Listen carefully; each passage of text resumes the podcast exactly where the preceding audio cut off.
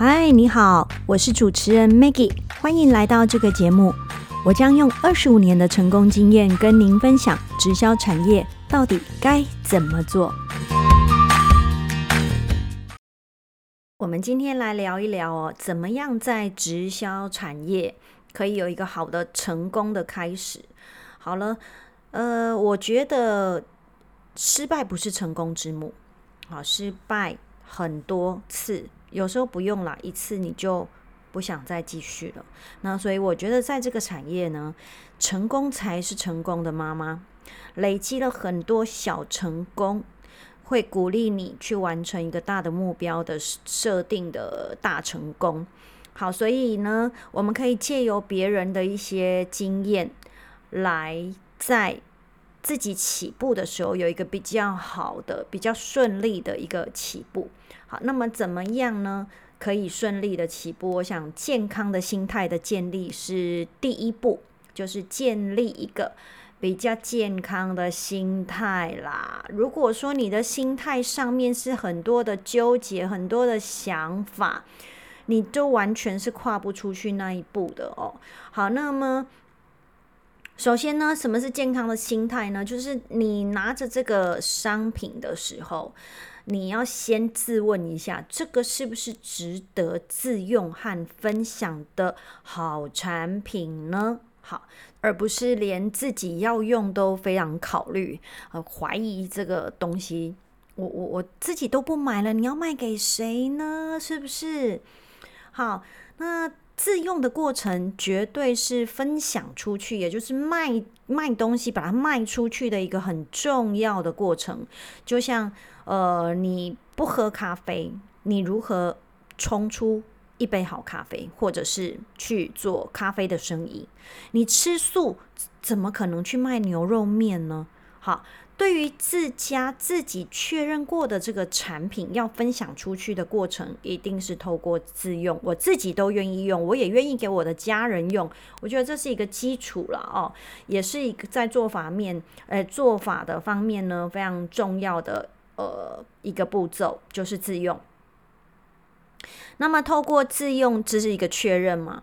你去分享的时候，你不会那么的呃不舒服、紧张，或者是怀疑，或者是在意。好，在意什么呢？对方不买，对不对？那么我们呃比较害怕是别人的拒绝。那如果他确定是一个你会自用的好产品，那朋友的拒绝，我都觉得那是短暂的。但是如果你选的产品呢，不是一个。生活日常消耗品就是一般人会用得到的，那么会在你分享的过程中，即便它很好，造成别人的负担，就是说这个我平常用不到，所以当然很负担嘛，对不对？好，所以呃，再三的确认一下吧，哦，是自用和分享的好产品吗？这个我手边的这个产品，好，那当然如果不是，我只会自用，那它也不属于。这个重复性的消耗品，那么真的是考虑自用就好，因为要分享的难度跟市场都比较高。好，难度高，市场小。OK，好，那么再来就是朋友不用这个品牌，是否也用他牌呢？好。所以，当我们跨出第一步要去跟朋友做分享的时候，我们需要建立这样的一个健康心态。诶，我的朋友不用这牌，也用他牌呀？他不用这个东西洗头发，是不是也用别的牌子洗头发？是的。如果是的话，我们为什么不能勇敢一点，去跟他分享换个牌子这件事呢？你并不是在造成他的困扰跟负担哦，我用不到这个东西，结果呢，他硬来硬要推销哦，那个就不是不是分享，就感觉就是推销，因为我用不到。好，那么如果是朋友不用这牌也用他牌，我们何妨不勇敢大方一点的哦，就去跟朋友直接分享哦，请你不要。隐藏或者是拐弯抹角，这个都会造成人际关系上面的问题。很多时候，呃，出入这个刚刚进入这个行业的人，就会有一些想法嗯，用着本能啦，我原来想的方式去做做看。例如说啊，我先不要跟他说啊，先约了见面，然后哦，好好的，因为太多年不见了，好好的温暖一下人际关系啦。哦，那过呃一次两次，喝个两次咖啡，吃个三次饭了之后，再跟他说。哦，那呃，我我你如果问我建议的话，我会觉得不要那么费事吧。你两次、三次的见面之后，还是要说，你只是让对方更加的不舒服而已。他不舒服什么？哦，原来你找我这么多年不见，你找我就是为了要跟我讲这个事哦，为了要跟我呃呃说这个产品或是怎么样。所以你看，横竖你吃了三次饭都要说，为什么不在第一次饭的时候就说了呢？第一次见面的时候就先表态了呢？好，只是这个表态的过程要怎么呈现而已。哦，那怎么呈现呢？我觉得诚实啊、诚恳呐，就是最好的一个一个方式。不是去用怎么样的话术，就是觉得那个都不会让人家喜欢。直接一点，大方一点。好，大方是什么？我也能接受对方的拒绝，我们依旧维持着朋友关系，这样才对呀，不是？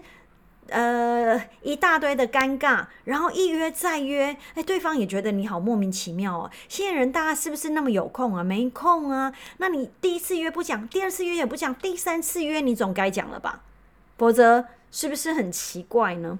好，OK，我们刚刚讲到说，呃，朋友不用这牌也用他牌，所以为什么你不表态告诉他说我正在做这样子的一个呃生意？好好吗？推荐朋友使用这样的商品，我们是在帮他，还是在害他，还是在利用他？到底是哪一个？先确认好哈，这个健康心态，你会比较无敌。哦，那么所以这个跟联动到最刚刚开始讲的，就是自用产品。如果我愿意用了，我也愿意买，而且我也觉得我会重复的使用，这产品真的很好。你比较不会心存恐惧，就觉得啊，我怎么开口啊？诶，其实做坏事才不敢讲，对不对？就是会害到人家这种才。才会感觉尴尬，不好意思开口或是什么的。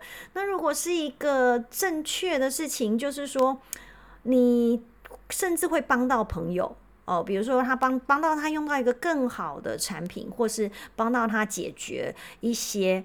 呃，问题，健康问题也好啦，皮肤问题也好啦，或者是好怎么样的问题，你是协助到他用了这个产品来协助到他的这个健康心态是一定要有哦，所以你就比较无敌，就是即便他暂时性的拒绝了，你也不会觉得怎么样啦，就是马上拒绝了，你就是呃一。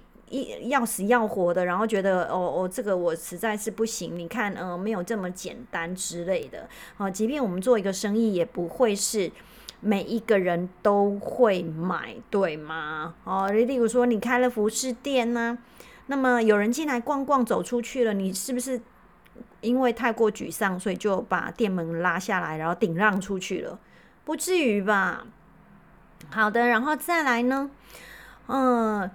一个愿意努力工作的人，你觉得他是不是需要的是机会呢？哦，好，那直销的两个很大的部分就是零售跟推荐。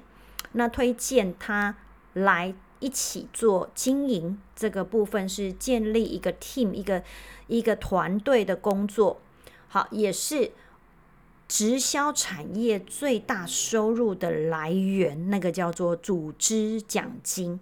好，所以零售是什么呢？就把产品卖给他啊，让他好好使用，就是创创造消费者。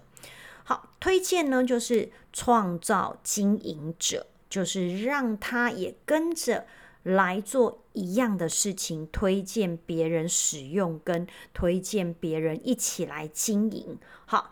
那么，所以你要确认一下这个健康心态的这一点是，他如果是一个愿意努力工作的人啊，我们的朋友这是一个前提。